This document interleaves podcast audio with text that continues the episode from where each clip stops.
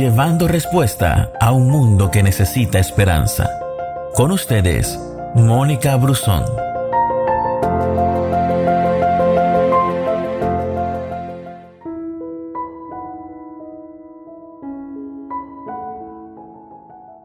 Proverbios capítulo 3 versículos 5 y 6 nos dice, Confía de todo corazón en el Señor y no en tu propia inteligencia.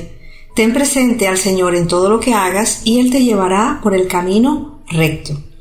Este pasaje nos habla acerca de la confianza, acerca de la inteligencia, de la obediencia en la toma de decisiones y en la aceptación para recibir dirección y guianza de parte de Dios.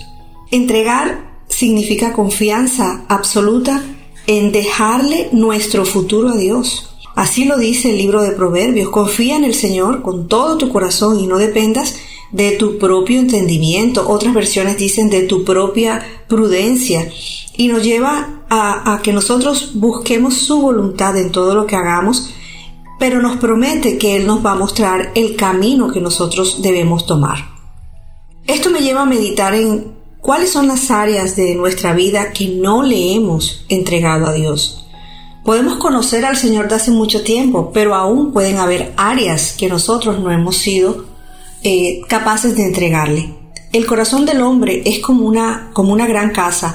Si pensamos en el área social, que es la sala y el comedor, tú puedes asemejarlo con esas áreas de tu corazón donde todos pueden entrar, donde todos pueden mirar y simplemente tú tal vez los dejes llegar hasta allí.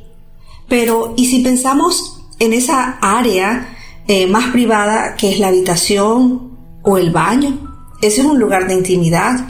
Y yendo un poco más allá, ¿qué pasa con el closet? Ese lugar donde tú guardas tus pertenencias.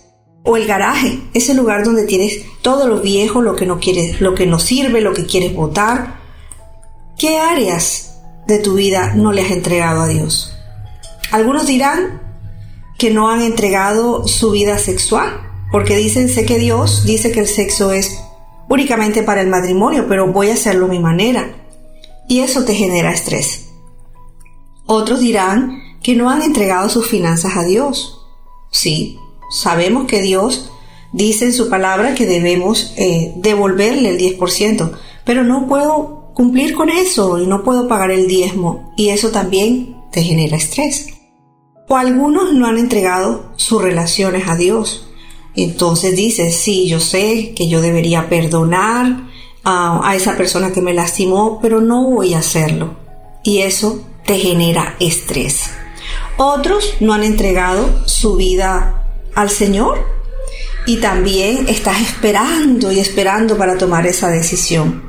Algunos tendrán un pecado secreto que no le han entregado a Dios, un hábito que no le has entregado a Dios, un dolor o un complejo que no le has entregado a Dios. Sabes, la entrega significa paz y es decirle al Señor, este combate se acabó. Yo no voy a pelear más contigo, yo quiero serenidad, yo quiero ser obediente, yo no quiero estrés. Si estás cansado de estar en ese combate con Dios, el cual solo tú conoces, entonces es el tiempo de hacer la máxima entrega al Señor y esa será tu mayor expresión de fe.